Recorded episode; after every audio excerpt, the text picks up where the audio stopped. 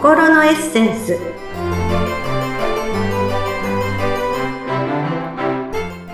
皆様こんにちは。自己開花アドバイザーの中井真理子です。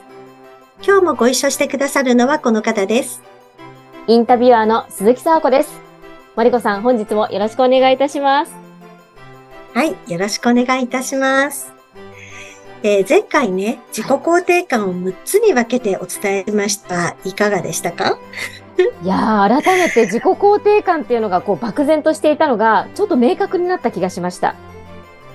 よかったです。えー、まあ、自己肯定感をね、まあ、きちんと保つことで、まあ、前向きになったりとかね、まあ、幸福感を得ることができるんですけども、まあ、それと同じくらいピンチの時やマイナスな事柄に対しても乗り越えていける力をサポートしてくれるものが自己肯定感なので、なんですよね。えー、で、まさしく今日私がお伝えしたいテーマは、自己肯定感は自分の守護神というテーマです。守護神ですか？はい。守護する、守ってくれる神様、守護神です。ああ、なるほど。どういうことでしょう、はい、では、その守護神ってどういうことかなっていうのを、うん、あの、お伝えしたいんですけども、私はあの、前回もね、お伝えしましたけれども、ここ最近本当に自己肯定感のことについて、例えば子育てのこととか、えー、自己肯定感がなかなか保てないという大人の方のこととかでお話をすることが非常に多いんですけれども、えー、じゃあなぜ私がこの自己肯定感のことをお話しできるのかっていうのは、私の体験があるからなんですね。はい。私がまさしく自分の自己、あの、自己肯定感が守護神だったなと思える体験がありましたので、うん、まあ、それをベースにね、ちょっとお伝えをしていこうかなと思います。はい。まず一つ目は、えー、私が思い出せる自分が一番小さい頃のことで、この自己肯定感に助けられたなと思うのは、小学校1年生の時なんですね。ええ。はい。えー、私の一人っ子で、あの、まあ、子供の時は、もう本当におっとりとしたタイプの子供でした。うん、まあ、兄弟いないのでね、何か争うなんてこともなかったのでそうだったんですけれども、うん、で、まあ、小学校に上がるってことでね、非常にワクワクして、うん、まあ、すごく期待しながら入学式行ったんですけれども、実は私の担任になった先生が、まあ、更年期障害真っ只中の今では死後なのかもしれませんが、オールドミスの女性の先生だったんですね。なるほど、はい。うんあの、おそらく今の私ぐらいの年だ年齢だったのかなって思います。えー、で、その先生は、あの、毎年いじめる子を決めて、その子をいじめ抜くということで有名な先生だったんですね。恐ろしいですね。そんな先生がいたんですか？うん、今だったら、もうあの、モンスターペアレンツのお母さん方に殺されちゃうんじゃないかというくらい、ね、本当すごい問題ある先生だったんですけど、はい、えなんとなんと小学校1年生の時にね、あの、私がターゲットになりました。あよりによって、はい。それも、そりゃそうですよね。もうおっとりとしてる、もういじめがいのある子だったわけですよ。いやはい。でもう毎回毎回、例えばその図書室で本を借りて来たら、たまたま借りてきた本が破けていたって言ったら残され、その本がなるまで帰ったらいけないって言われたり、あと給食もね、なかなか一人っ子でおっとりしてたので食べきれなかったりしたんですよ。で、食べきるまで返さないって言われたり、まあ、とにかく理不尽なことで、日々残されました。あまり明るい間に帰った記憶がないんですね。えー、小学校1年生で。はい。はい。で、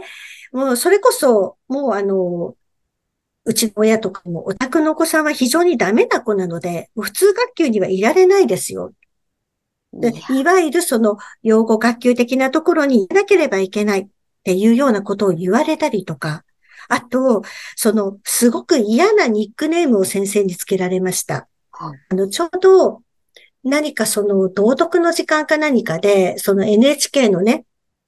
番組で、あの、ヤマンバの話を見てたんですよ。で、はい、ヤマンバっていうのは、すごいこう、食べ物をね、食い散らかすような感じの人でっていう時で、私その時、あの、焼いたトーストは食べれたんですけど、生の角食を食べることがあまり好きではなくて、特にパンの耳が好きじゃなかったんですね、焼いてない。なので、真ん中の柔らかいとこだけ食べて、この、あの、縁のね、その耳の部分はいつも持ち帰って、あの、帰る途中の近所のワンちゃんにあげてたんですけど、それをすかさず、あの、見つけた先生が、まあ、今日から中井さんのことは、道徳の時間に見た、あの、ヤマンバみたいだからヤマンバと読みましょうっていうふうに言われたりしたんですよ。ひどすぎる。それでも私は登校拒否にならずに、その3年間担任だったんですけど、3年間通い続けられたのは、私は大丈夫、私は全然ダメじゃないと思える自己肯定感がすでにあったんですね。すごいですね。小学校低学年ですでにもありました。はい。あの、改めてなぜ私がそんなに自己肯定感が強くなったのかっていうのはまた次回にお話をしようと思うんですけど、もうすでにそれがその時あったので、うん、先生はダメだダメだって言うけど、もちろん私がダメだ時に怒られた時は私がダメだったなと思いましたよ。だけど、その本が勝手に破れてたのに私のせいにされたりとか、私がやったわけじゃない、私がダメじゃないっていうふうに思えてたんですね。はい。その時からすでに自己肯定感があったこと、すでにその時守護神で私を守ってくれたんですね。で、二つ目は結婚生活なんですね。はい。あの、私はあの、非常にこう、年の離れた人を、あの、たまたま職場で紹介されて、あの、結婚したんですけれども、えー、結婚生活がこう、実家から離れた見知らぬ土地でこう、結婚生活を始めたんですが、あの前回話したね、ウェルスダイナミクスでもそうなんですけれども、私と全く違うタイプの音だったんですね。はい。うん。で、あの、今で言う、その言葉の DV、まあ、お前はダメだ。ダメなやつなんだと、こう、毎日ののしられるような、あの、生活で、まあ、私はダメなんだなって、こう、洗脳されかかったこともあったんですけど、最後、いやいや、そんなことはない。私はこの私でやってこれたんだからダメなわけじゃないっていうふうに持ちこたえられたのは、自己肯定感のおかげだったんですね。で、あの、結婚生活、まあ、11年間あったんですけど、離婚を決意して、こう裁判をするとなった時に、こう、まあ、言葉の DV なのでね、どのぐらい精神的に傷つけられたかという、その証明できるものを、その精神鑑定してくださいと言われて、されたときに、精神科のお医者さんもびっくりするほど傷ついてない自己肯定感だったんですね。で 逆に、その、今までどんなことがあったかを話したときに、そんな過酷な状況で傷ついてない自己肯定感は逆に、逆にすごいと。逆にそれをも行き過ぎちゃってるみたいに先生も驚いたぐらいだったんですね。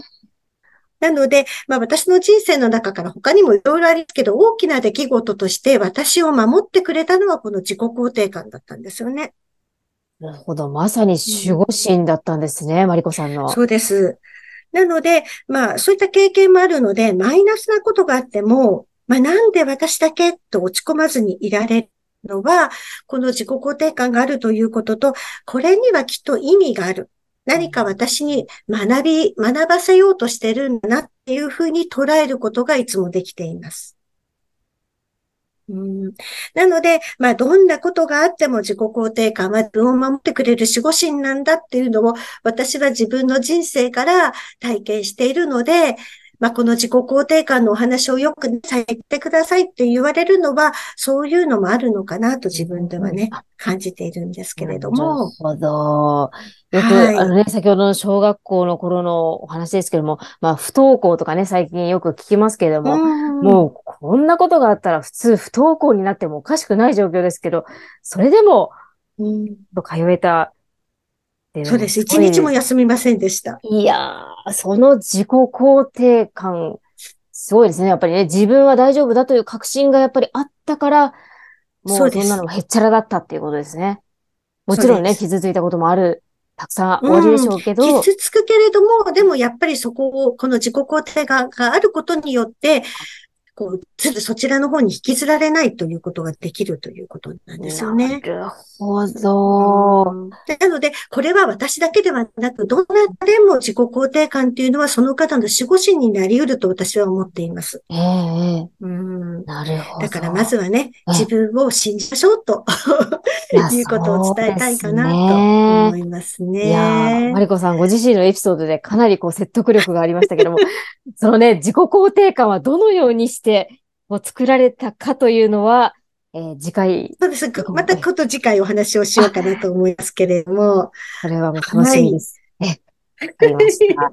皆さんにとってもとにかく自己肯定感は守護神になるということですね。そうです。はい。いました。皆さんもぜひ覚えて。まあね、前回ね、えー、そうですね、前回お伝えしたあの6つのこともね、ちょっとあのー、見ていただいて、じゃあ自分の今、えーどこの守護神が揺らいでるのかを見てね、こう立て直すことによって、もう自分を守ってくれるものなので、ぜひぜひ、あの、自己肯定感をね、きちんと揺らがずに保ってもらいたいなと思います。わかりました。今回も、えー、自己肯定感についてお話しいただきました。マリコさん、今日もありがとうございました。はい、ありがとうございました。